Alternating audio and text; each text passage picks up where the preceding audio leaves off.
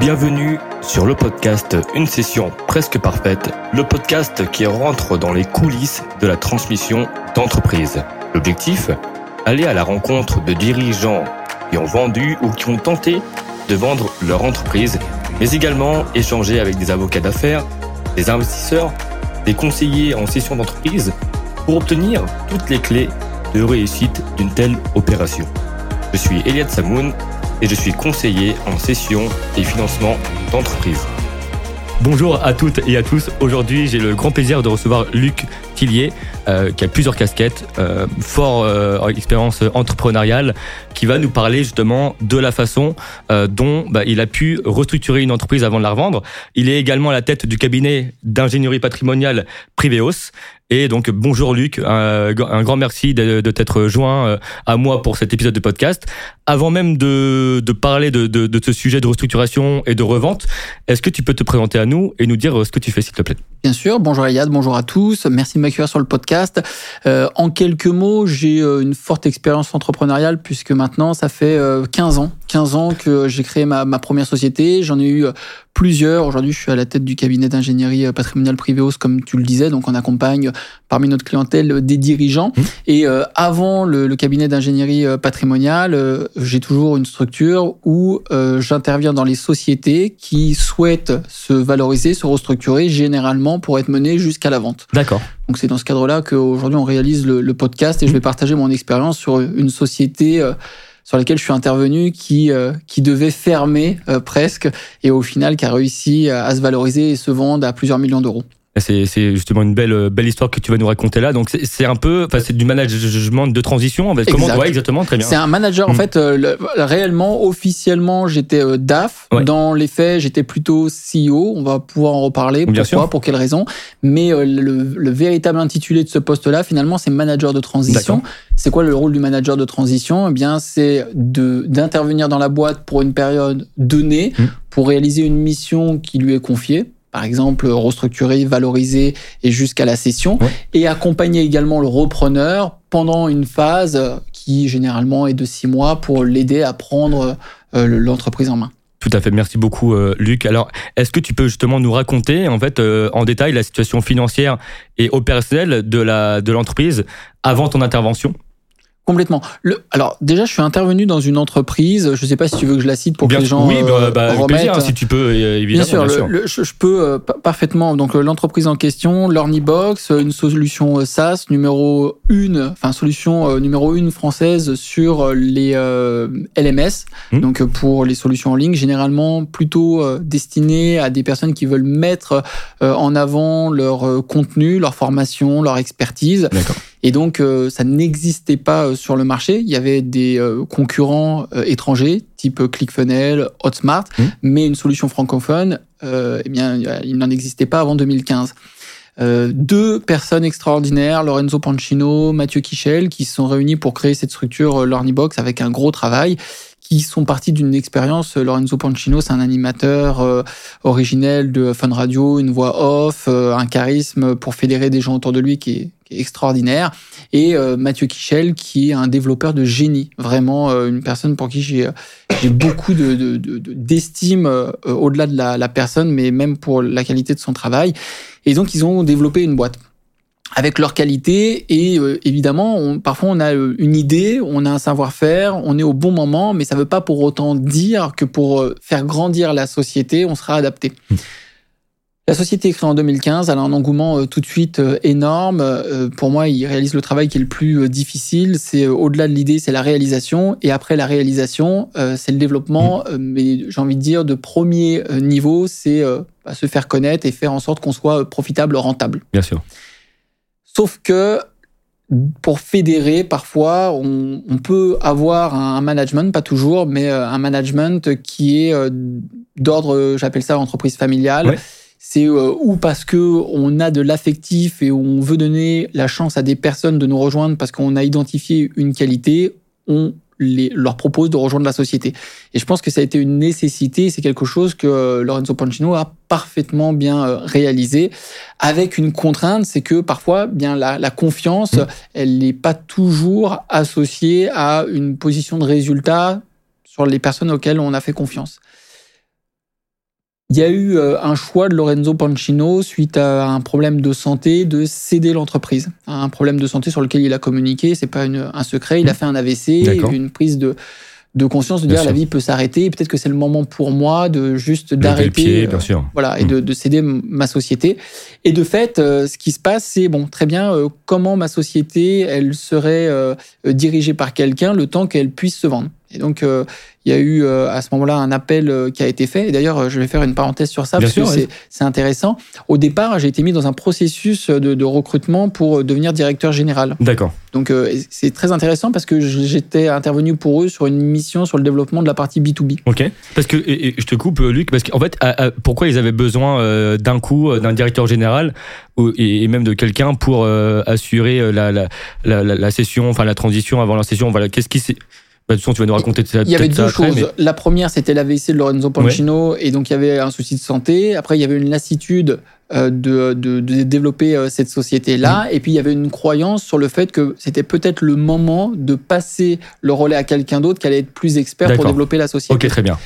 Et donc, euh, processus de, de, recrutement, et parce qu'ils avaient fait un cabinet, appel à un cabinet de recrutement, et euh, je suis dans les trois derniers, donc il y avait plusieurs dizaines, je suis dans les trois derniers, mais je ne suis pas du tout retenu. Sur les trois derniers, je sors. Ah Ils font le choix d'un profil, et c'est intéressant, je pense, pour, euh, pour ta communauté. Ils font le choix d'un profil pour le recrutement qui est issu d'une société qui avait plusieurs services. Mmh et euh, du coup qui n'avait jamais eu sa propre société, qui ne connaissait pas la thématique de l'infoprenariat et qui s'est positionné en tant que DG. Et euh, moi, je leur ai dit, hein, je, les connaissais par ailleurs, je leur ai dit attention, j'attire votre attention sur le fait que c'est pas la même chose de diriger un service, d'être salarié et de ne pas connaître le marché. Six mois après, euh, la boîte était en danger. La boîte était en danger déjà officiellement. Je vais revenir après, je vais développer pourquoi euh, c'était plus grave que ce, que ce qui était pensé. C'est que entre les prévisionnels qui avaient été annoncés, entre les équipes qui étaient mises en place, entre le travail qui avait été initié, euh, l'entreprise n'avait plus de trésorerie et n'avait aucune visibilité sur les stratégies. D'accord, donc euh, dans les mois qui suivaient, c'était la fermeture. C'était la fermeture d'une société qui, on le verra par la suite, a eu le succès qu'elle a eu. Lorenzo Pancino appelle euh, une relation que j'ai, Bertrand Millet, hmm. dans le cadre du marketing, en disant bah voilà, euh, j'ai euh, en fait on a une difficulté sur le développement de la société hmm. et possiblement on aurait besoin de tes services. Est-ce que tu pourrais intervenir dans la société? Et Bertrand Millet, qui me connaissait parce qu'on avait déjà collaboré par ailleurs sur d'autres sujets, a répondu oui, mais j'aimerais que Luc Tillier puisse intervenir sur tout le reste, c'est-à-dire ce qui concerne pas la partie marketing euh, je lui fais pleinement confiance, j'aimerais qu'il intervienne sur la société. Ils m'ont appelé plusieurs fois au départ, je ne voulais pas, parce ah, que euh, tout simplement, j'avais pas le, le, temps. en fait, c'est une question de temps, de challenge. Et puis, je voyais le travail qu'il y avait à faire, qui était conséquent. Et après plusieurs jours d'échange, après avoir consulté les éléments comptables, je leur ai dit très bien, j'accepte si euh, donc Bertrand Millet vient, mais à une condition, c'est que j'ai carte blanche. J'ai carte blanche pour recruter, j'ai carte blanche pour licencier, j'ai carte blanche pour faire tout ce que je veux dans la société. Et il faut savoir qu'avant ça, euh, ils avaient déjà testé, même avant le DG, plusieurs mmh. postes stratégiques sur euh, directeur marketing ou euh, directeur de la communication. Ils avaient déjà fait plusieurs tests.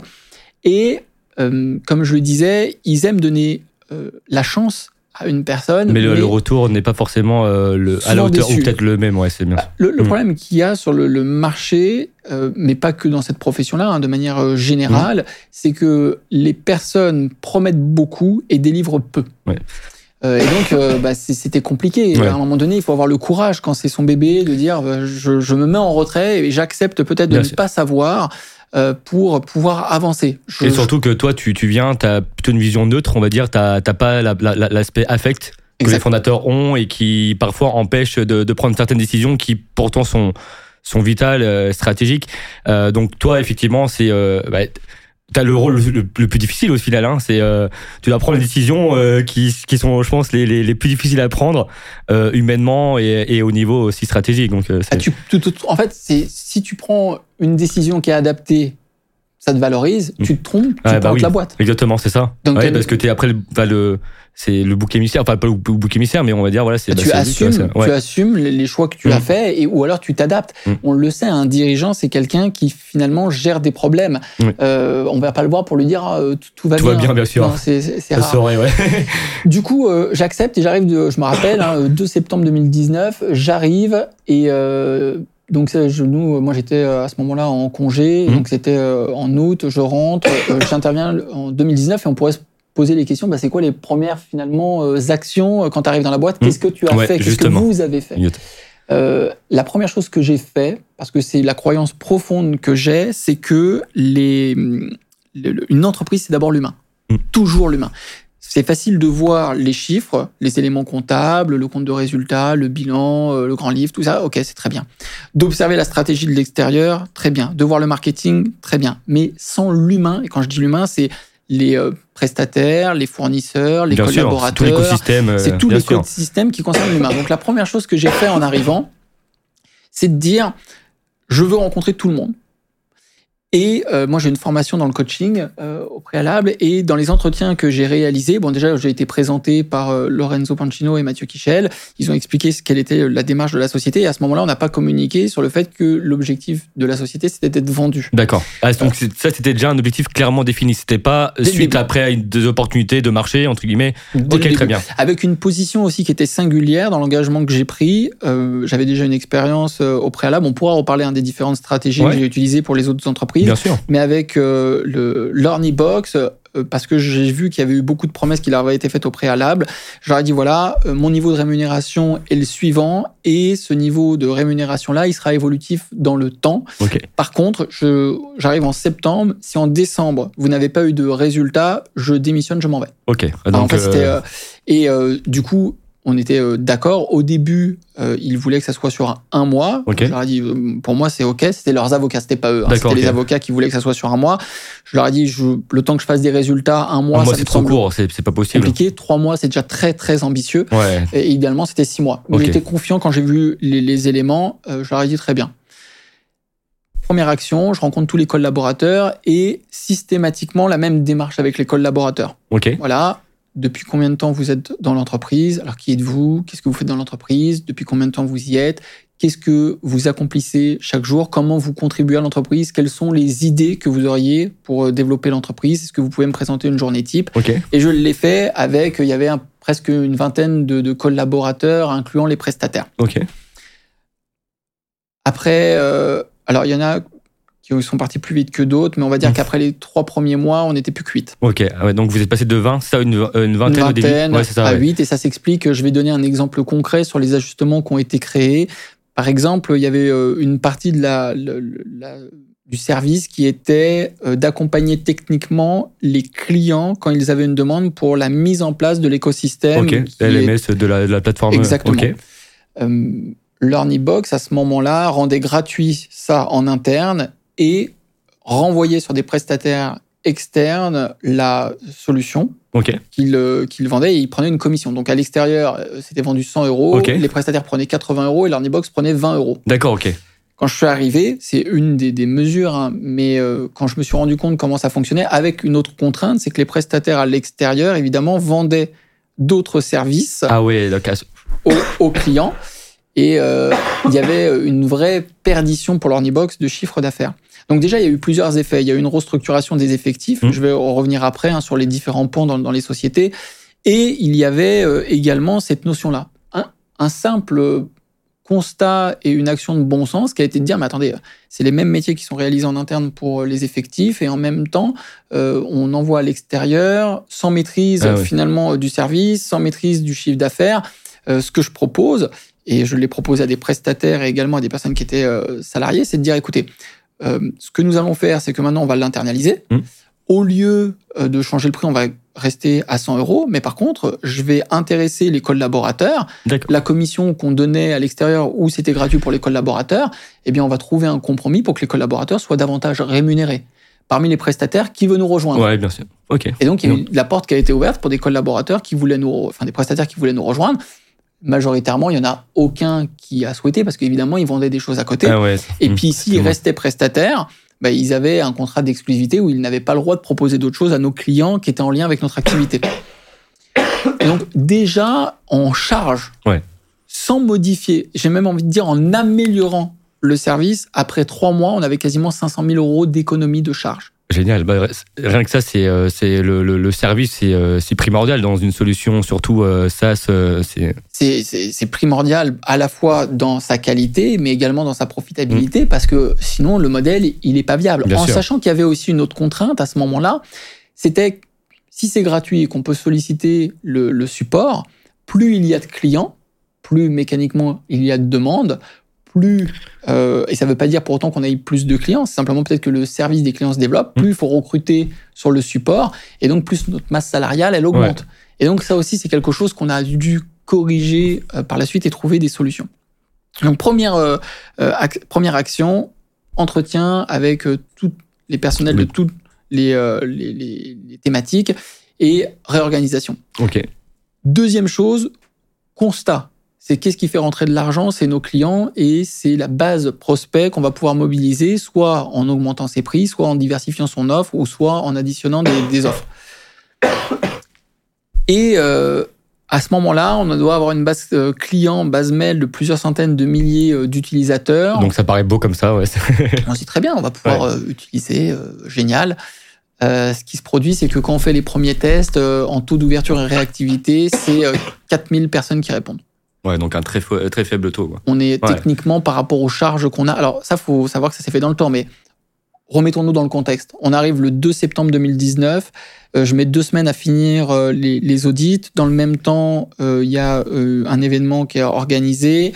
On teste les bases euh, clients Ok. on regarde les offres et je m'occupe euh, en même temps le soir quand j'ai fini les entretiens de creuser le- le- la mécanique de le- la SaaS et voir qu'est-ce qu'on aurait pu manquer sur la valorisation. Le constat, c'est quoi? C'est on a un risque juridique parce que les prestataires avec les contrats qui étaient euh, réalisés, on a besoin de, de dealer avec eux. On a un manque de motivation de certains collaborateurs parce que, euh, vu que c'est une entreprise qui est familiale et pas du tout de la faute de, de Lorenzo et Mathieu, mais les personnes qui étaient en charge à ce moment-là, c'était plus bah, on est copains, je te donne tes congés. Euh, Donc il y avait un- un- une injustice qui était ressentie et un manque de mobilisation euh, des équipes. Mm. Euh, on a un risque juridique, euh, on va en reparler après sur les parties euh, bilancielles ou sur les accompagnements euh, clients. On a une base client qui est morte, puisqu'on a euh, 4000 au lieu euh, 200 000. Et on a un positionnement sur le marché qui commence à être haut par rapport à nos concurrents. Ok, donc déjà, Quand on cumule tout ça et que à ce moment-là, on a 30 000 euros de trésorerie pour commencer le mois, Ouais. on est en danger. Il y a un crédit qui a été réalisé euh, pendant, parce que nous on est arrivé euh, juste avant le, le Covid, mais il y a Mhm. un crédit de, qui a été réalisé pour obtenir de la trésorerie pour un peu plus de 200 000 euros juste avant qu'on arrive. d'accord, ok. Euh, plus une autre subvention euh, qui a été euh, réalisée. Donc c'est des questions, je me pose bah, pourquoi on a fait un crédit, la subvention elle correspond à quoi, mais sauf que à ce moment-là, on, on si on enlève la subvention, on est en danger. Ouais. C'est-à-dire que vraiment, là, on doit payer les salaires, on doit payer les prestataires, les charges de structure, donc on est en danger. Je fais la partie bilancielle, donc ça c'est deux semaines après. À l'origine, c'est pas ce qui est prévu quand on voit que la partie C'est deux semaines après ton arrivée, c'est ça Deux semaines après l'arrivée. Déjà, tu, en même Et pas deux semaines, tu, tu te rends compte de la situation alarmante. Exact. C'est-à-dire qu'il y a une grosse différence entre, bah, je vois les éléments euh, bilanciels et puis quand je discute avec euh, les équipes et que je comprends davantage euh, l'outil, où je me dis, on est, on est en danger. Ouais. Et évidemment, je leur en fais part. Et pour aller plus loin, je commence à discuter avec l'expert comptable où je dis, bah, je comprends pas en fait ces éléments-là. Euh, il me fait, bah, envoyé des, des mails. À ce moment-là, il y a une personne qui était euh, responsable, directeur des ressources humaines, qui, qui à, mon, à mon sens, c'était peut-être pas adapté le travail qui était réalisé. Il n'y avait pas un bilan prévisionnel qui était, euh, qui était cohérent. Enfin, tout ce qui avait été fait, c'était c'était Il pour n'y a pas un vrai adapté. suivi des, des, des, des éléments clés. Il n'y avait pas un Mm. suivi des indicateurs clés de la, de la société et avec deux, trois constats qui venaient aggraver la situation. Premier constat, il y avait une stratégie d'affiliation qui était mise en place sur des abonnements.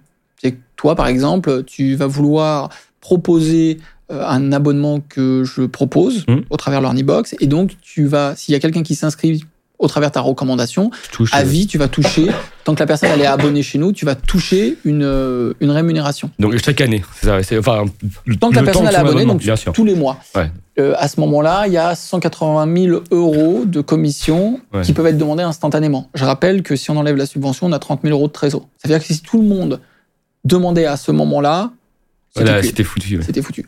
Autre contrainte, il n'y a pas de pilotage sur les affiliations. C'est-à-dire qu'il y a des personnes qui font de, du Google AdWords, qui euh, donc euh, viennent faire de la communication payante Hmm. pour nous, euh, nous dépasser en ranking sur Google. C'est-à-dire Oui, que les personnes, plutôt que de s'inscrire en direct chez nous, elles passent par un lien d'affiliation. Ça veut dire qu'on perd 30% Ah ouais, de chiffre d'affaires systématiquement sur tous nos contrats. c'est- c'est fou. Euh, autre contrainte, il n'y a jamais eu de produit constaté d'avance mis en place. Ça veut dire qu'un client qui va payer à plus 12 mois, enfin il paye en ouais, bien fois, sûr. ouais.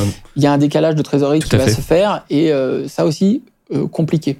Autre contrainte euh, qui a été euh, soulevée, c'est que euh, dans les souscriptions qui étaient réalisées, euh, il y avait systématiquement une heure de coaching qui était offerte. Mm. Sauf qu'il y avait plus de 5000 abonnements, euh, enfin plus de 5000 heures de coaching, sauf que c'est du temps homme derrière, puisque c'était relégué sûr, ouais. à des prestataires. En interne, on n'avait pas les ressources, c'était 100 euros. Le calcul, il est simple, hein, vous faites 5000 fois 100. Donc il aurait fallu dans tous les cas ouais, pour, euh, acheter entre guillemets des, des jours hommes pour, euh, pour, euh, pour pouvoir mettre en place le coaching qui, qui aurait pu être demandé par n'importe quel Exactement. utilisateur. ouais. Donc en fait, quand on arrive, la boîte, elle n'est Ouais, pas du tout avec un résultat de 30 000 euros. La boîte, elle est en négatif de presque un million. Ouais. Avec un travail considérable à faire si on veut sauver l'entreprise. Ouais, parce que là, c'est vraiment la partie opérationnelle, c'est la partie business model. Et en Mhm. fait, il y a- il y, a tout à revoir. Enfin, dans le sens, c'est tout, tout est lié. Et... Avec une bonne nouvelle, c'est qu'on a des leviers sur lesquels on peut agir Mhm. et avec un risque parce qu'il faut être suffisamment agile à la fois avec les collaborateurs, Exactement. également avec les clients et euh, avec la trésorerie qui est à notre disposition à ce moment-là. Bien sûr. Donc voilà, je ne vais pas faire la liste de toutes les problématiques, mais c'est pour situer quand on arrive dans une situation de crise. euh, pour moi, il, il y a un ordre à réaliser pour bien faire les choses. Mhm. Et tout de suite, j'ai discuté avec les collaborateurs en leur disant immédiatement, voilà, j'arrive, vous ne me connaissez pas. Je ne vous demande pas de me faire confiance, je vous demande simplement de me laisser du temps et vous allez apprendre à me faire confiance. Et d'avoir carte blanche, entre guillemets, l'autonomie totale pour pouvoir agir euh, en conséquence. Surtout qu'après deux semaines, on peut imaginer ce qui a été le cas Mm. sur une entreprise qui avait plutôt une relation familiale. Euh, D'un seul coup, on passe de- d'une vingtaine à huit. Ouais. On peut comprendre que les personnes se sentent en danger. En sachant que dans chacun des entretiens, j'ai toujours été toujours très transparent. Quand je demandais à une personne qu'est-ce que tu veux faire dans l'entreprise, je l'ai tenu par la suite. Et quand il y a une personne, par exemple, qui, quand elle me décrit ses journées, je me rends compte que euh, quand je compare Mm. avec euh, des homologues sur le même poste, eh bien, c'est euh, 50% de son temps. Je pose la question. Qu'est-ce que vous faites les 50% du temps restant? Est-ce que pour combler ce temps-là, il y a d'autres choses que vous souhaiteriez mettre à profit pour contribuer dans l'entreprise? Parce que l'idée, c'est pas de me séparer, c'est des Oui. ressources qui sont chères. On a mis du temps à les former, Tout à fait. à ce qu'ils adhèrent à l'ADN de l'entreprise. Donc, Et peut-être ils sont pas, surtout pas à leur place. Peut-être en fait, euh, et, et ton, ton boulot aussi, c'est de d'arriver à, à- à comprendre quel rôle euh, est le plus adapté à, à- la personne euh, en face. Et c'est comme ça qu'une boîte elle grandit parce que la personne elle va se sentir totalement à sa place et impliquée. Ça a été le cas. Par exemple, j'avais une personne qui était au support, elle voulait faire du marketing, Mhm. elle avait une formation à Bac plus 5 euh, sur le marketing.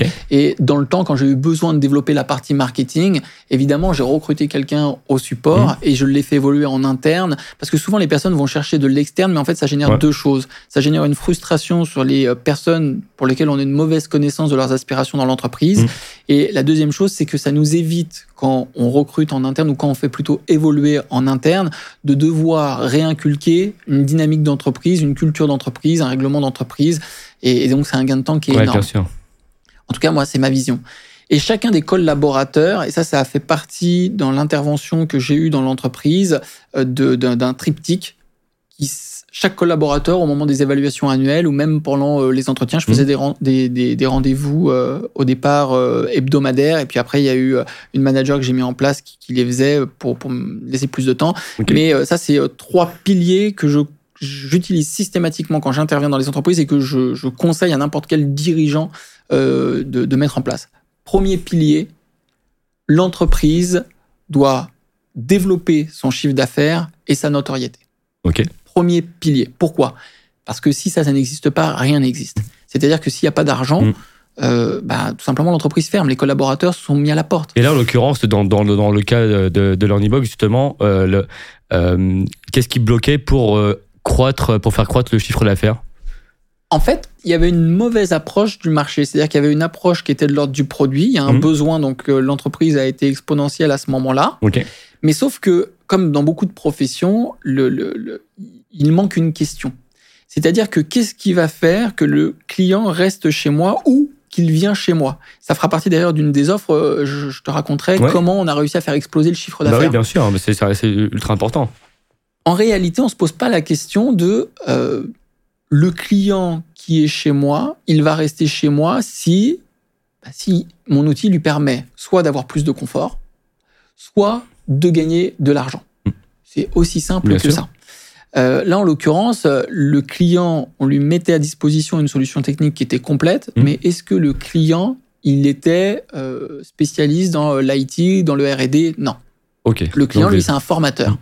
Est-ce qu'il est spécialiste dans le marketing? Non. Ça veut dire que lui, il a une expertise. Imaginons, euh, je sais pas moi, je suis prof de yoga ou prof de, de, je sais pas moi, de, de golf ou expert, je sais pas moi, en apiculture, peu importe mon métier, euh, c'est pas de faire du marketing, c'est pas de faire du commerce, c'est pas de faire de la formation. Ah, je suis entièrement d'accord, il faut que ce soit intuitif. Exact. Intuitif et euh, simple. Et du coup, c'est ce qui manquait. C'est quand on comprend ça, on se dit bah très bien, mais alors qu'est-ce qui fait qu'il ne reste pas? Et donc, y a, euh, je, passe parce que sinon le, podcast va durer longtemps, mais. Ah, c'est toujours passionnant. en fait, il y a déjà, on a mis en place des, des indicateurs de performance qui nous mmh. ont permis euh, dans les solutions SaaS, moi c'est vrai que je suis plus spécialiste sur les solutions SaaS, mais euh, des indicateurs sur bah, c'est quoi le temps moyen qu'un client reste chez nous, c'est quoi le portefeuille moyen, enfin le ticket moyen, le panier moyen, c'est quoi le, la MRR, le taux de churn. Et en fait, ça m'a permis rapidement, alors au départ, on imagine bien que tout ça, je n'avais pas ces informations. Donc ça a été simplement parce qu'il n'y avait pas de justement, il n'y avait pas de BP qui était fait. De... Alors ce que j'ai fait dans, tout de suite, c'est que quand les personnes se connectaient à l'accueil, elles pouvaient répondre à un questionnaire rapide. Depuis combien de temps vous êtes là Et j'ai fait appeler toutes les personnes qui étaient euh, en départ. C'est-à-dire qu'ils nous quittaient, on les, on les appelait pourquoi vous partez? Qu'est-ce qui vous amène? Est-ce que c'est euh, la concurrence? Est-ce que c'est parce que vous n'avez pas réalisé euh, de, de, de business? Est-ce que c'est trop dur techniquement? Voilà, définir avec eux. Et dans le même temps, j'ai mis quelque chose en place. Quand quelqu'un rentrait dans l'entreprise, systématiquement, je le faisais appeler par une personne. Qu'est-ce qui fait que vous nous rejoignez Qu'est-ce qui fait que vous nous quitteriez? Qu'est-ce qui fait que vous pensez pouvoir développer davantage votre business? Et en fait, ce qui permettait, quand la personne partait, vu qu'on avait ces informations-là, d'avoir créé un lien et de pouvoir rappeler la personne pour dire attendez, je vous ai appelé, il y avait ça qui était euh, convenu, qu'est-ce que nous avons manqué? Alors, évidemment, on le sait, entre les idées et le développement en R&D, ça peut prendre du temps, et parfois, ça prend pas de temps, c'est simplement un ajustement sur les offres. Mmh. Et c'est là où on va y venir, c'est très intéressant. Donc, premier pilier pour euh, les personnes, c'est l'entreprise doit se développer en chiffre d'affaires et en mmh. notoriété. Deuxième pilier qui est essentiel, le collaborateur doit s'épanouir dans la société et très important, retirer un intérêt du premier pilier. Si l'entreprise gagne de l'argent et de la notoriété, c'est grâce au collaborateur. Et le collaborateur, il doit être intéressé pour cela. Et quand je dis qu'il doit être intéressé, c'est pas nécessairement que de l'aspect pécunier. C'est pas que de la rémunération. Mmh. Par exemple, on a mis des éléments en place qui venaient euh, renforcer le, confort qu'ils avaient. Des tickets restaurants, du team building, euh, des primes, de la rémunération, l'augmentation de la prévoyance, de la mutuelle très bien, la mise en place d'un euh, CCE. Donc, ok. Mais pas seulement. Un collaborateur à rémunération égale, il pourra aller chez votre concurrent. Ce qui fait que le collaborateur reste chez vous, c'est parce qu'il se sent considéré en tant qu'être humain et surtout qu'il se sent avoir du pouvoir, du pouvoir dans mm. la réalisation de ses actions. Je contribue à quelque chose qui est plus grand. Donc deuxième pilier hyper important. Troisième pilier, souvent on dit que le client il est roi. Bah, le, client, il est roi en troisième position. Ah, est-ce que c'est lui qui permet bah, le premier pilier aussi le... Exactement. En fait, les trois piliers, il n'y a pas un ordre hiérarchique. Mais les trois doivent être existants. Mm. Et pour moi, le troisième pilier, c'est le client doit être satisfait et, il y en a toujours un, doit communiquer autour de lui sa satisfaction. Et ça, c'était également important. Et quand tu dis ça, c'est en gros, il, il, doit être en mesure de vous recommander. Oui. D'accord. Donc un engagement, enfin une recommandation naturelle euh, ou euh, que vous vous, euh, vous, enfin, vous demandez parfois aux clients de vous recommander comment? Alors l'objectif c'est pas qu'on lui demande. Hmm. L'objectif il est quand il discute avec des homologues qui est autour de lui, ou ah bah, qu'est-ce que tu fais dans la vie? Bah, Moi, je vends euh, des formations, ou je vends mon expertise. Ça cartonne avant, mais comment tu t'y es pris pour faire ça J'ai un outil qui est extraordinaire. En plus, euh, il est francophone. Allez-y. Et ils y vont. Et en plus, ils ont de l'affiliation, je rappelle. Ah oui, c'est vrai que ça, c'est je ne savais plus si tu avais, si avais, toujours gardé cet aspect affiliation oui. ou si tu avais enlevé justement le temps de pouvoir. On l'a euh, normé. On l'a hmm. normé pour réguler la trésorerie. Donc, euh, ils avaient trois mois à chaque fois pour demander. Ok, d'accord. On a régularisé euh, cet aspect-là. En fait, on a juridiquement, on a tout remis en ordre. Ok, très bien. Donc, par exemple, on a interdit de faire de l'affiliation sur la base de communication qui était payante. Ok. Donc, ça, en fait, on avait mis en place, des, on a mis en place des systèmes de sécurité. Euh, donc voilà, ça a contribué. Donc trois piliers, en sachant qu'il y avait une autre ambition sur la société, euh, tu le sais, mm. c'est que la valorisation de la boîte, si elle est personnelle brandée, c'est très compliqué. Parce qu'on ne sait pas si les clients adhèrent à la société et au produit par rapport à son dirigeant qui a, qui a un fort charisme, euh, Lorenzo Pancino, ou si c'est par rapport à l'outil. C'est-à-dire que encore une fois, on a toutes ces problématiques-là. En même temps, on va faire évoluer la manière de manager, on va faire évoluer la manière dont les clients vont percevoir, mais sans que ça soit trop brusque, pour pas que les clients claquent la porte et que ça soit confortable pour eux, pour qu'on augmente notre chiffre d'affaires, qu'on leur apporte plus de valeur et qu'en même temps, on retire, le, personal branding de manière progressive. Parce qu'il était, est-ce que c'était un, fondateur, euh, bah, c'était, c'était ouais, c'était un fondateur très présent.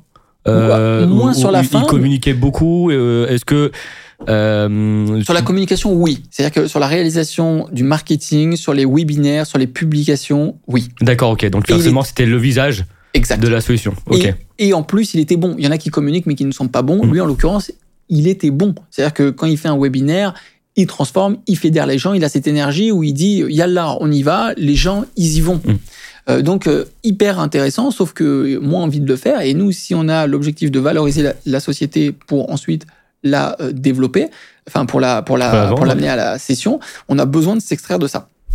Donc pour revenir sur l'aspect humain, il y a des personnes qui sont passées du support au marketing dans le temps. Ok. Il y a une personne qui était assistante, qui est devenue ma manager bras droit, euh, Magali Recrosio. Ah, génial. Travail extraordinaire. Et ça aussi, c'est la confiance, parfois au-delà des diplômes, mais de l'expérience et de l'investissement des personnes sur leur, qualité. Et pour moi, elle a été euh, exceptionnel. Je, dis exceptionnel. Et d'ailleurs, tous les collaborateurs, s'ils n'avaient pas cru en nous, je dis pas que ça a toujours été euh, hmm. parfait. Parce oui, euh, tu arrives dans une situation aussi euh, très chaotique, on va dire. Donc forcément, tu es amené à prendre des décisions qui vont pas plaire à tout le monde. Ça, et puis les personnes ont besoin d'apprendre. par exemple, je suis reconnu pour, pour être juste. Hmm. C'est-à-dire qu'il n'y a jamais de trahison. Si je dis tu vas être augmenté, tu es augmenté. Si le travail que tu as fait, je pense qu'il y a un axe d'amélioration, il y a un axe d'amélioration. Si je dis tu es licencié ou euh, tu es mis à l'épreuve, tu es mis à l'épreuve. Si je le dis, ça se produit.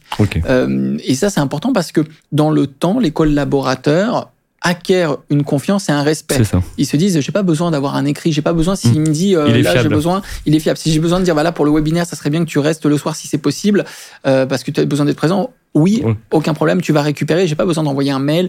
et à chaque fois, je me suis attaché à respecter ça. Et souvent, les personnes, quand on échange, disent ah, le travail que vous avez fait avec Bertrand, c'est extraordinaire.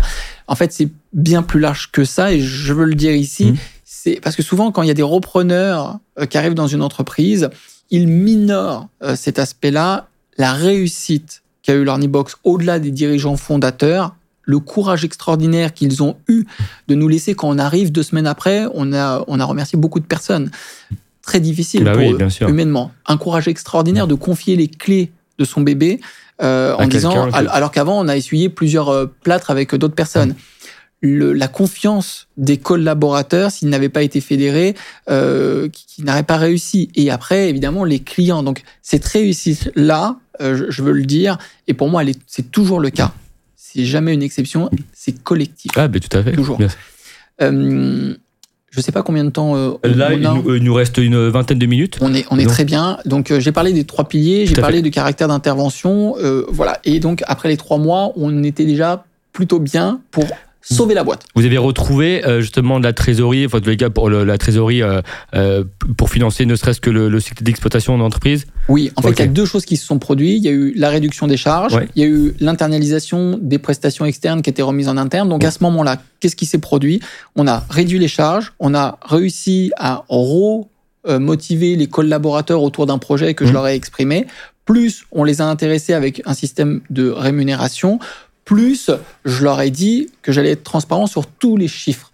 Combien l'entreprise gagne, combien elle dépense. Et je leur ai expliqué ces trois piliers. Je leur ai dit que j'allais m'atteler à respecter ça. Donc, quand on économise 500 000 euros de charges, qu'on fait rentrer plus d'argent dans la société, rapidement, on a eu plusieurs centaines de milliers d'euros. Et tu un souffle, tu, les collaborateurs aussi, ils sont peut-être contents euh, de, de, revivre une nouvelle expérience, une nouvelle aventure, parce que tu as, aussi euh, dû changer justement, tu pivot, pas pivoter, c'est un grand mot, mais euh, tu as, revu la stratégie. Donc en fait, je pense que ça, ça a remis un coup de neuf euh, et peut-être c'est un projet que, auquel les gens, ne, les collaborateurs ne croyaient plus et, et tu leur as permis justement d'avoir une nouvelle vision de, l'entreprise. À long terme surtout, sur, sur tout ça, sur le long terme. Fin d'année, dans les trois mois on arrive, et pour le coup ce n'est pas euh, du coup mon idée du tout, et donc je lui attribué le mérite, Bertrand mmh. Millet, qui, euh, une édite de génie, qui sort quelque chose qui n'existait pas sur le marché, les offres succès garanties. On vous accompagne à réaliser vos quatre premières ventes, sinon on vous rembourse l'accompagnement. Ah C'était un accompagnement, il y avait plusieurs formes d'accompagnement qui allaient de 4 000 à 8 000 euros. On n'est plus sur l'abonnement, on n'est plus sur de hmm. la solution SaaS, on n'est plus sur de l'ARR ou du MRR, on est sur une prestation payante, unique, disruptive. Il y en a eu d'autres, mais je vais vous donner celle-ci parce que c'est celle en qui parallèle euh, de, de l'OPSAS Ou euh, c'est vraiment totalement changé en parallèle, en parallèle, en parallèle. Euh, ce qui a permis plusieurs choses capter des nouveaux clients qui hmm. n'avaient jamais été clients de l'Ornibox sur le marché avant, des personnes qui on souhaitait se lancer et accompagner des clients qui étaient chez nous, qui n'arrivaient pas à réaliser du business, à, faire du business. Mm. Donc, ça a eu un engouement qui a été extrêmement fort, qui nous a permis de générer de la trésorerie. Et parce que Bertrand Millet a une expertise sur la partie marketing, euh, eh bien, évidemment, il a réussi à mettre des process qui ont permis à des clients d'atteindre ces succès-là. Et dans le même temps, on a formé des équipes en interne pour le faire pour le côté commercial, toi, tu, est-ce que toi, tu définissais la stratégie ou aussi, euh, par exemple, tu, tu, faisais aussi la partie commerciale, la partie marketing, tu, tu, tu, tu montrais l'exemple aussi euh, On avait une règle avec Bertrand qui était chacun ses thématiques. Bertrand, responsable du marketing. Ok. Moi, responsable de tout le reste. Juridique, ressources humaines, stratégie, tout, tout, tout. Dans le développement. Bertrand, responsable marketing, stratégie, marketing on discutait ensemble de la partie commerciale. C'est quoi le prix? Comment on le définit? C'est quoi le règlement? Comment euh, les remboursements vont être réalisés pour la partie juridique? Et après, moi, je m'occupais de faire réaliser avec nos partenaires euh, la contractualisation. Mais Bertrand, pour le marketing, donc tout ce qui va être tunnel de vente, page de capture, communication, prise de parole sur la thématique, c'était lui. Et sincèrement, il était beaucoup, beaucoup plus compétent que moi sur cette euh, thématique-là. Même si j'ai des excellentes notions, c'est pas le même métier. Il faut ah, avoir une, part de créativité. Et puis après, il faut pouvoir accompagner les collaborateurs et les clients au succès. Mm. Un engouement monstre. Parce que Bertrand, il avait compris ce qu'on avait défini, c'est que les clients, ils restent, ils sont prêts à payer 300 euros par mois. Mm. S'ils en font 10 000 dans le mois. Exactement, bien sûr. Donc, euh, il faut en fait, faut leur, faut les soulager, il faut, le, faut leur les, décharger mentalement, justement, de, de, euh, tant qu'ils ont une solution qui, euh, qui, qui les satisfasse, le reste, après, ils sont, il y en a qui sont prêts à mettre le prix. Hein. Exactement. Donc, ce qui s'est passé, c'est, je rappelle, on réduit les charges de 500 000, on réintègre du chiffre d'affaires en récurrent sur les missions qui sont faites. On augmente notre communication parce qu'il y avait zéro communication, qui était réalisée. Il y a eu le Black Friday euh, Qui, est, euh, qui, est, arrivé à ce moment-là. Il y a eu les offres succès garanties.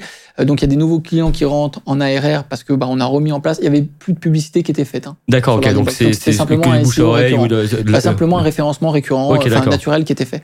Euh, plus euh, des nouveaux clients. Concrètement, avant la fin de l'année, on avait fait 400 000 euros. Donc, euh, d'un côté, on enlève 500 000 euros de charge, on augmente de 400 000 euros, on, enfin, on internalise.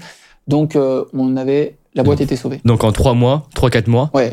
tu as, réussi à, passer, enfin, à, faire un miracle grâce au niveau collectif, évidemment, grâce, à, grâce au travail de, de, chacun d'entre vous. Mais vous êtes passé, c'est quand même trois mois, faut, faut le dire. Euh, c'est très ambitieux. Ah bah euh, ne serait-ce que pour pouvoir euh, avoir le recul, bah, prendre le recul sur la situation dans l'ensemble, parce que c'est une situation qui est globale, qui est généralisée. Donc c'est déjà trois mois pour tout mettre en place. Et toi, déjà en deux semaines, deux trois semaines, tu as réussi à faire l'audit, à, mettre en place des la réalité, et c'est ce que j'avais partagé à Lorenzo et Mathieu, hum. c'est qu'il y avait un pari. C'est que le pari, euh, c'était soit on prend une solution qui est drastique et ça, on, a tiré, euh, pour moi je vois toujours soit on a une progression qui est douce, soit on a mm. une progression qui est maîtrisée mais qui peut être proche du brusque. Mais là, en l'occurrence, on n'avait pas le choix. C'est-à-dire qu'on a dû être très agile. Et je le répète, hein, les collaborateurs nous ont cru. Les collaborateurs ne nous auraient pas cru. C'était fini. Ouais, bah Ils oui, ne suivaient pas. Bien sûr. Les clients, on a dû être progressif avec eux. On peut pas leur dire à partir de maintenant, c'est comme ça, c'est terminé. Donc, on a dû respecter aussi des délais juridiques. Il y a des choses qui ont dû être mises en place. Donc, c'était suffisamment ajusté pour que ça passe. Mais il y a forcément euh, une, euh, une, une marge d'erreur qui était très réduite. On Bien se serait trompé à n'importe quel moment, c'était terminé. Tout à fait. Donc, euh, il y a ça qui s'est produit et euh, on est arrivé à, à un moment que tout le monde a connu. C'était 2 septembre 2019, fin d'année. Ouais, le fameux Début Covid. 2020, Covid. Ouais.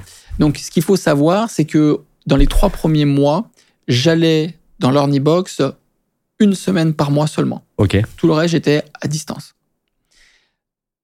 Après le Covid, je ne suis plus jamais retourné dans les locaux de l'Ornibox. L'aventure a duré trois ans.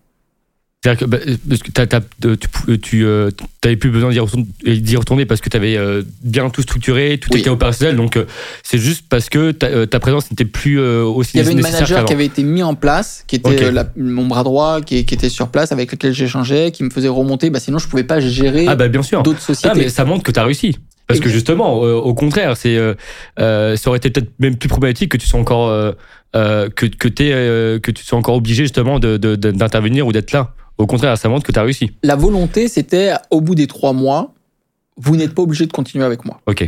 Donc, ils ont tout intérêt quand Bah oui. ils voient les résultats, mais ça démontre aussi que je suis confiant et que demain, si je meurs ou si je ne suis pas là, bah, ils peuvent continuer sans moi. Maintenant, quand ils voient les résultats, ils ont envie de continuer. Bah oui. Et moi, ça me donne une opportunité, c'est que tous les trois mois, on va parler de ma rémunération. Ah oui, bah oui, qui est, euh, qui est progressive. Exactement. Et moi, j'ai toujours été transparent. À chaque fois, eh bien, ils voient le- les résultats, Ouais. ils voient leur rémunération. Leur rémunération, a, euh, pour Mathieu, a presque doublé. Euh, pour nous aussi, elle a quasiment doublé à la fin.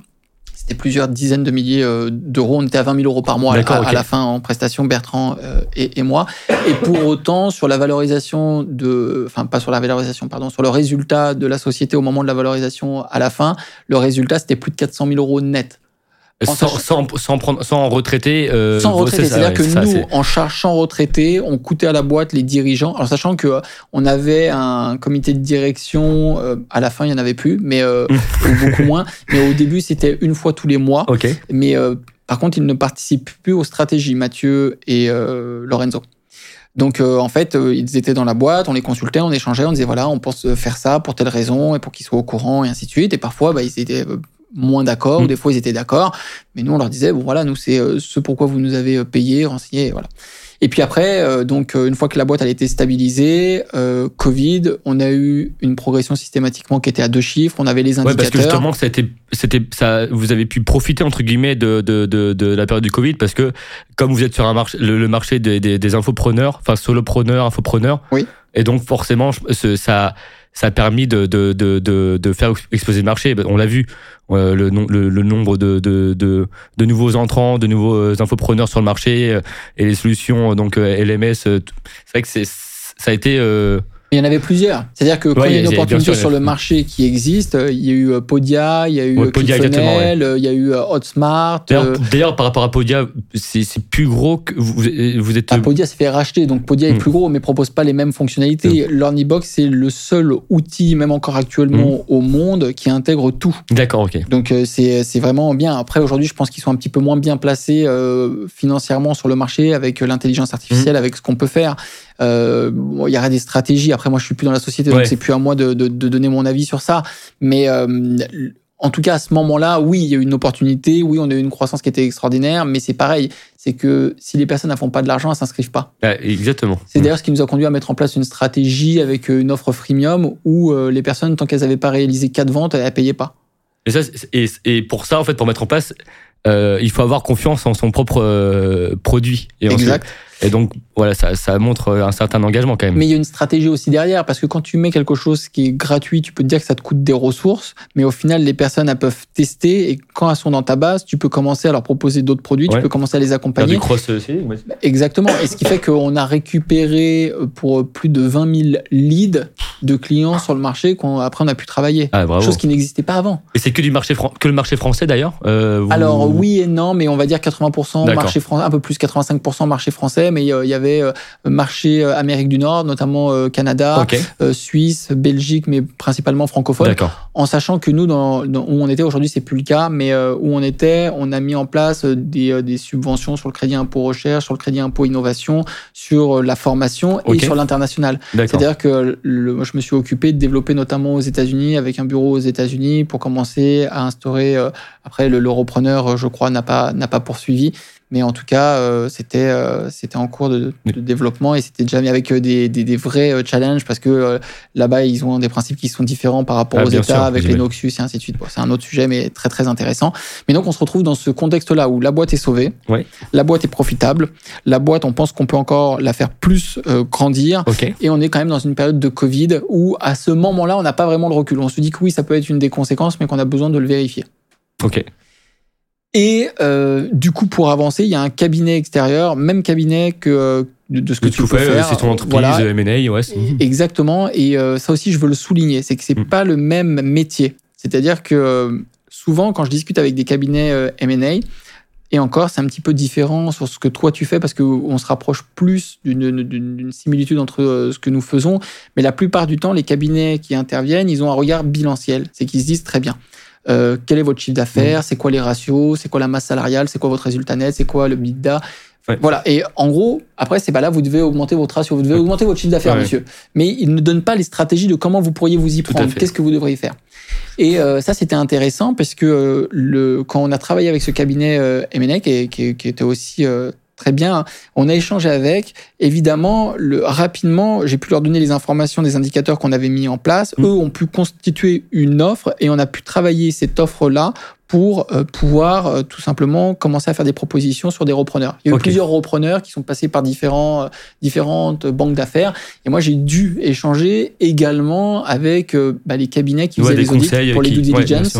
Donc, je me suis retrouvé régulièrement déjà avec les repreneurs, à échanger avec eux, leur, leur partager le business model, mmh. comment ça fonctionnait, quelle était ma vision, comment je, je voyais l'évolution, qu'est-ce qu'ils pouvaient faire selon moi, qu'est-ce qui avait été mis en place. Et vraiment la société ultra clean. C'est-à-dire que tout avait été traité sur la partie juridique, sur la partie commerciale, c'était vraiment très très clean. Et euh, ça m'est arrivé régulièrement d'être en entretien dans le cadre des due diligence parce qu'il y a eu vraiment trois repreneurs sérieux où j'ai dû faire trois fois ce travail-là. Comme et c'était des, des, acheteurs que vous, que vous connaissiez parce que ils étaient très présents sur le marché ou euh, non C'était pas. Alors il y a eu euh, il y a des entités dans le cadre de la croissance externe qui avaient voulu positionné, mais sur lequel on n'a jamais eu de LOI. D'accord. Euh, donc des lettres d'intention euh, pour, pour l'achat. Mais là, quand je dis des, euh, des personnes sérieuses, c'est qu'on a reçu les LOI avec les, les propositions de financement. D'accord, ok, oui, parce que c'est vrai qu'un un des toujours des sujets qui d'ailleurs c'est des conditions suspensives, c'est on n'est jamais sûr que l'acheteur au final ait le financement nécessaire. Donc Exactement. ça, ça, c'est un vrai sujet. Donc il y a eu trois LOI quand même qui ont été signés. Très bien. donc, le, le, le, ça serait un autre sujet, mais c'est intéressant. Mais ce qui, s'est produit à ce moment-là, c'est que moi, je me suis retrouvé régulièrement entre 5 et 7 avocats. Et à chaque fois, euh, dans, le cadre de Visio, à chaque fois, bah, j'avais un avocat qui était spécialisé euh, dans les ressources humaines, un avocat qui était spécialisé euh, dans tout ce qui va être la partie fiscale, un avocat qui est spécialisé sur l'organisation juridique du cabinet. Après, j'avais des experts comptables qui voulaient recomprendre comment étaient retraités les PCA, les indicateurs, vérifier en fait tous les chiffres qu'on avait ce qui est normal, ils voulaient être vérifiés. Donc euh, ça, euh, ça s'est étalé plusieurs fois, très intéressant. Euh, et en même temps, à chaque fois, il y avait un coût pour l'acquéreur. À chaque fois, c'était plus de 30 000 euros. Hein. Ah bah oui, bien sûr, c'est ça. sur, sur l'audit. voilà, donc ça, très intéressant. Et puis après, il y a évidemment la démonstration de, donc de, de l'accompagnement de comment l'outil fonctionne et de ce qu'ils peuvent faire. Puis après, le financement, et puis après, un travail à deux, et puis après, il y en a qui veulent une transition, il y en a qui veulent une transition qui est, qui est moindre. Et, euh, voilà. Parce que toi, Luc, est-ce que, bon, dès que tu es arrivé, tu savais que euh, l'un des, des, euh, des, objectifs, c'était à, la fin de revendre, de pouvoir revendre l'entreprise. Est-ce que on t'avait donné un objectif de valorisation? Est-ce qu'on t'a dit, il faut qu'idéalement, on, on, on, on, aimerait qu'on, ou, qu'on puisse vendre l'entreprise, voilà, 6 millions Ou déjà, il fallait au moins la, la, la, pouvoir la revendre et après le, prix c'était un autre sujet Non, non, non. Le, tu fais bien de me poser la question. C'était euh, le maximum. Ouais, ça, bah oui, très mais, bien. Mais euh, l'idée, c'est qu'ils avaient euh, reçu de personnes qui avaient jamais auditer l'entreprise avant un prix qui sort du chapeau et où quand on veut vendre, bah, c'est un prix qui nous a qui nous est rentré en tête et qu'il est difficile de lâcher. Exactement, tout à fait. Et c'était 4 à 5 millions. Ah ouais. Sauf que moi, quand j'arrive, avant, je rappelle, de faire le constat de tout ce que j'ai constaté, mmh. la valorisation par l'expert comptable, c'est entre 1 million et 1 million 2 déjà. Et je rappelle qu'à ce moment-là, il n'y a pas euh, tout ce qui est les PCA, la partie juridique, il n'y a pas les audits et ainsi de suite. Euh, donc euh, ça, c'est c'est compliqué la valorisation euh, à terme de la société et la cession, c'est plus de 6 millions d'euros quand même. 6 millions comptants, où il y avait aussi un earn-out euh, Non, c'est, alors c'est 6 millions, de mémoire, c'est 5 euh, millions. Euh, je vous dis de mémoire parce que sur la transition finale, je rappelle, moi je faisais pas partie des, associés, mais de, de, ce qui m'a été rapporté, c'était 5 millions 4 de mémoire. Peut-être que c'est une erreur, mais on est dans cet ordre-là. Plus une clause de earn-out, plus le, le, la trésorerie. Ok, très bien, d'accord. Voilà, avec une garantie active euh, passif. Mais de toute manière, euh, au final, le prix complet, c'était plus de 6 millions euh, d'euros qui étaient convenus. Donc par rapport et tout ça en l'espace de trois ans, c'est ça à peu près. oui. en sachant, en sachant que pour être très honnête, le déjà au bout de deux ans, la, société avait déjà cette valorisation. Ouais, c'est ça. Elle aurait pu être. Parce que c'est quoi qui, qui, vous a. À quel moment euh, tu t'es dit, vous êtes dit avec euh, avec les autres euh, les, équipes, c'est le moment de vendre? Est-ce que vous attendiez d'atteindre un certain niveau de chiffre d'affaires, enfin d'ARR, je ne sais, je ne sais pas quel KPI, mais est-ce que vous attendiez d'avoir atteint cet objectif-là pour pouvoir la revendre ou c'était une opportunité Vous avez reçu une offre entre temps et vous avez dit, ben, c'est peut-être le moment de contacter les acheteurs? Non, non, pas du tout. En fait, euh, il y a eu une première euh, le, consolidation de la société. C'était la priorité où je leur ai dit, pour l'instant, c'est impossible de vendre. Si on vend, en fait, vous vous n'allez pas être rémunéré pour le travail. Donc, soit on prend un peu plus de temps et on me laisse un, un an. Et dans le cadre de, de, cet aspect-là, ben, on voit comment on peut développer la société. Et si c'est le cas, euh, bien euh, vous gagnerez plus d'argent. Je ne suis pas encore en capacité de vous dire combien, mmh. mais je pense qu'on pourrait aller déjà se rapprocher des 4 millions. Ok, très bien. Euh, ensuite, le cabinet M&A, qui a aussi au regard extérieur, a, proposé la même chose. Il dit, ouais, je pense même qu'on pourrait être à, plus que ça, peut-être 4, 5 millions. voilà. Donc ça, ça a été un travail qui a été mis en place avec un accompagnement du cabinet M&A pour constituer l'offre qui allait être faite sur le, marché de la FUSAC. Ok. Et euh, dans le même temps, un travail opérationnel où nous, on intervenait, on avait les mains dans le cambouis pour réaliser euh, euh, ces, indicateurs. Après la première année, donc il y a eu une année consolidation, une année de développement, de collaboration avec le, cabinet de M&A. Et après, on a mis en place la société en vente et on a mis un an parce qu'il y a les premiers euh, acheteurs, je ne parle pas de, ceux qui n'ont pas fait de LOI, hein, mm. mais premiers acheteurs pour euh, la LOI, la proposition qui était faite sur le montage au final, eh bien, elle n'était pas intéressante pour les, les cédants. Euh, deuxième proposition, très profil très intéressant, entrepreneur, mais il n'a pas réussi à avoir les financements dans le délai qu'il voulait. Et à ce moment-là, les cédants, ils s'impatientaient. Bien sûr. Et euh, troisième, qui a fait euh, le, choix de reprendre euh, la société mmh. et qui a fait une proposition qui était plus, plus élevée que ce qui avait été et fait plus sécurisante, on va dire, d'un point de vue financement. il y a eu un apport était, il y a eu un apport qui était plus important. Il y avait une proposition de prix qui était plus importante. Il y a eu des conditions. Et lui, il avait raté la, vente la première fois, c'est-à-dire qu'ils ah, étaient en duel. Ok. Et évidemment, quand il, était très déçu de ne pas avoir eu la vente la première fois, et la deuxième fois, quand il a eu l'opportunité, il a déroulé ah le tapis rouge pour, euh, pour avoir la, la, proposition. Évidemment, euh, à l'issue, euh, Lorenzo et, et, Mathieu ont une reconnaissance infinie sur le travail qui a, ah bah été, qui a été réalisé. Mais encore une fois, moi, je, je, je l'ai dit, mais je le redis, je, je trouve qu'il y a eu un courage qui a été phénoménal de, de pouvoir laisser les, les, clés et le champ libre, en sachant que imaginons qu'on n'ait pas été juste, on aurait planté la boîte. Ouais, non, mais, euh, justement, euh, ça, montre aussi l'importance parce que autant c'est un travail évidemment collectif, euh, mais euh, pour que pour pouvoir aussi stimuler cette collectivité entre guillemets, cette émulation entre les différents collaborateurs, il a fallu prendre des décisions, il a fallu tout recadrer. Donc ça, ça vient, voilà, ça, ça, vient évidemment de, de, de toi. Et, même si ça reste collectif, mais c'est vrai que ça émane toujours de quelqu'un qui prend des décisions difficiles parce que tu es arrivé dans un contexte très très compliqué et, euh, et, euh, et, en trois ans, euh, vraiment bravo pour ce que tu as fait. Parce que là, on va, on va devoir clôturer l'échange, Luc, mais en tous les cas, et je suis désolé pour nos auditeurs, c'est vrai que c'est un sujet passionnant et j'aurais j'aurais vraiment beaucoup aimé continuer ces, ces, ces, échanges, mais n'hésitez surtout pas à contacter Luc évidemment si, si vous souhaitez en, savoir davantage. avant de, clôturer cet échange, Luc, tu as donné beaucoup de conseils, tu as parlé vraiment de, de beaucoup de choses intéressantes.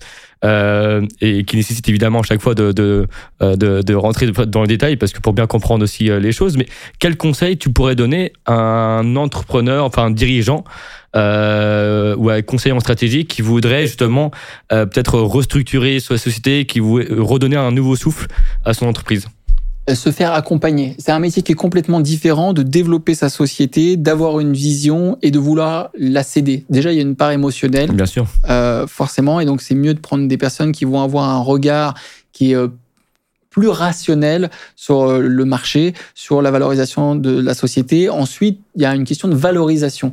Euh, qui a un lien directement avec euh, l'émotionnel. Et souvent, l'expert comptable, c'est pas suffisant. Quand vous demandez une expertise à, votre expert comptable, il va prendre une ou deux méthodes de valorisation. Et des cabinets qui font euh, du M&A, souvent, ils ont du, une vision qui est différente sur la valorisation. Généralement, il y a 13 méthodes de valorisation qui sont différentes. Il y a une moyenne qui est réalisée. Et ça, c'est un conseil que je veux leur donner. C'est un, faites-vous accompagner. Là, j'ai mmh. parlé du cabinet. Mmh. N'hésitez pas à prendre un manager de transition. C'est pas une obligation, mais ça peut être nécessaire en fonction de ce je vais vous prendre un cas euh, concret. Si ça fait 25 ans que vous êtes euh, en train de diriger mmh. votre entreprise et que votre entreprise euh, elle est pérenne mais qu'elle ne se développe plus, vous avez une expérience qui est extraordinaire à délivrer. Et à mon avis, à ce moment-là, il faut mieux prendre quelqu'un soit en consulting pour qu'il puisse vous accompagner à développer davantage si vous mmh. avez une, projection de vente, ou alors de consolidation pour préparer à la vente. Et parce qu'aujourd'hui, ça fait partie de la valorisation, c'est plutôt de s'attarder sur le savoir que vous avez, qui est une mine d'or, et celui des salariés que vous avez, comment vous faites pour l'encapsuler et de pouvoir le transmettre à la fois aux repreneurs pour que ça soit facile, mais également si vous avez des, ressources stratégiques, on n'en a pas parlé, mais ça a été le cas dans l'Ornibox, si à un moment donné, par exemple, vous avez le CTO qui part, qu'est-ce qui se passe? Et ça, c'est des risques que vous devez anticiper pour rassurer le, repreneur. Donc euh, les questions, et souvent moi je, c'est ce que je propose, mettez-vous à la place de celui qui va reprendre votre société. Il connaît pas nécessairement le marché, il connaissait pas enfin, nécessairement vos, vos équipes, il connaissait il connaît pas nécessairement votre structure.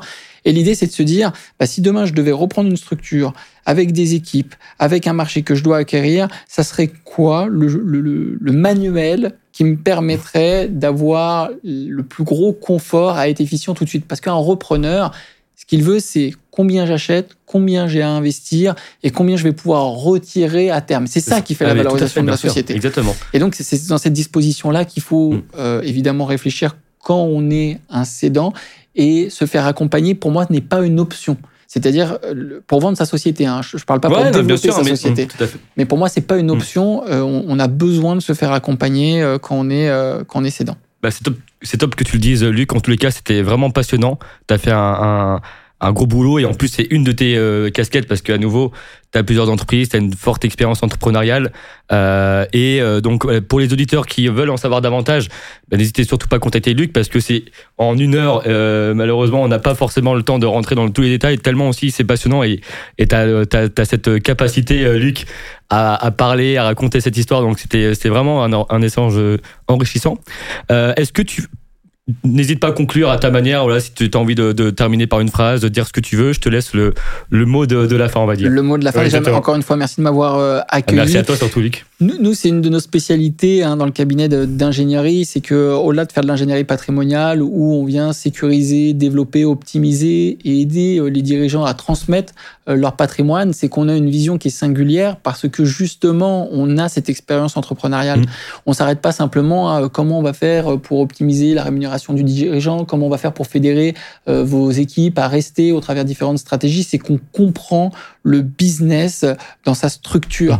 Alors après, évidemment, c'est différent si euh, on vend des logiciels ou si on a une boucherie. Mmh. Évidemment, c'est des métiers qui sont différents, mais on, a cette compréhension de l'humain. Je l'ai dit au début, et euh, c'est ce qui fait aujourd'hui qu'on est si recommandé par, par les dirigeants qu'on accompagne ou même des, des cadres dirigeants. Bah, merci beaucoup Luc. Et, et à nouveau je vous recommande si vous rencontrez une de ces problématiques évoquées par Luc ou d'autres problématiques liées à l'aspect patrimonial on va dire n'hésitez pas à le contacter et en plus et à le suivre sur LinkedIn parce que il, publie des, du contenu de, de, de, de haute qualité. Et je tenais à le souligner parce que ça prend 8 ans et c'est toujours instructif. Donc voilà un grand merci Luc d'être venu parce que tu, tu viens tu viens du Portugal, aussi en plus. Et, donc, tu es venu voilà, exprès pour, aussi pour ce podcast. C'est vrai. Euh, donc, voilà, un grand merci à toi, c'était passionnant et à très très vite surtout. Merci, Eliane. Avec plaisir.